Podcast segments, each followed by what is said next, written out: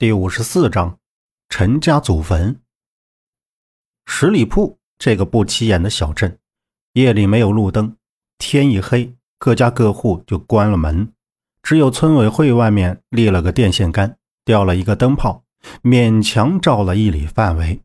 外面黑灯瞎火的，大强不知道跑哪里去了。此时，一束手电筒的灯光摇荡在空中。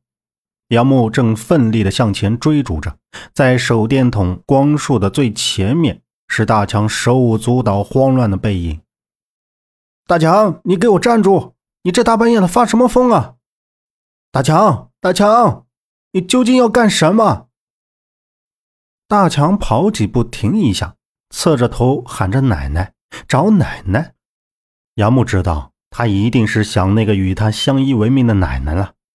穷追不舍的也大声冲前面喊着：“我带你回家，我带你去见奶奶。”杨木的声音一落，他就觉得前面的大强更是奇怪了，不但不停下来，浑身颤抖、慌张的回头望了一眼杨木，就继续疯狂的跑起来，一直追到村头的拐角，脚下被一块石头绊了一下，手电筒一晃，突然发现有两道黑影闪了过去。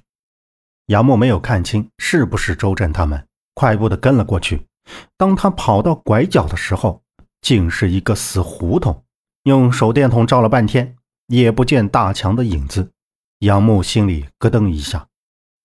就在这时，一道手电筒的光从身后照射过来。杨木回头一看，是周震和孟莎。然后三个人围着村子又找了一圈，无果。进了屋子。老五就从椅子上站起来，看到杨母等人的表情，就知道肯定是没有追上。这个大强究竟是跑到哪里去了？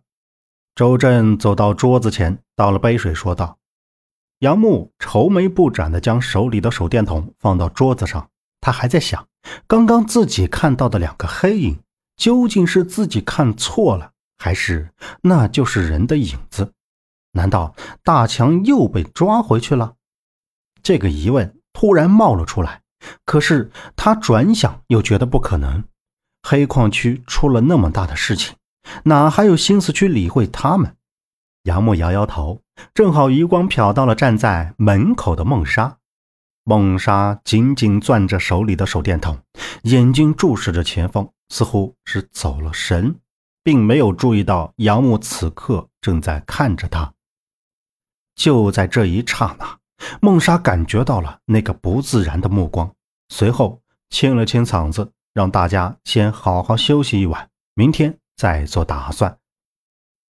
这一夜，杨木都没有睡好，在梦中，他又梦到了那个墓室、一个石棺、一个小孩、一把金铜钥匙和半份帛书。第二天，天刚蒙蒙亮，杨木就已经醒了。他下了炕，刚打开门，正好看见孟莎匆忙快步的离开院子，觉得非常奇怪，就跟了上去。没想到他正和一个当地男人在说话，离着有些远，听不清他们在说些什么。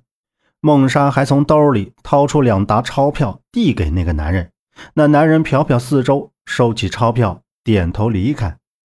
刚过十点，孟莎就开着他那辆越野车。停到了院门口，按了两下喇叭。杨母三人拿上行李就上了车，直奔宿州萧县。因为早上杨母走进院子，孟莎随后就跟了进来。他说已经打听到有人看到洛伊出现在萧县县城，然后就找了一个修车的地方，把备用轮胎换了上。在路上，孟莎和周震两人换着开，所以杨木就坐到了后面，跟老五闲聊了几句。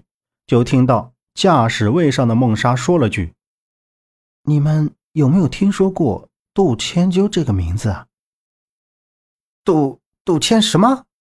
是东西？”周震目光一侧，好奇的问道。本集播讲完毕，感谢您的收听。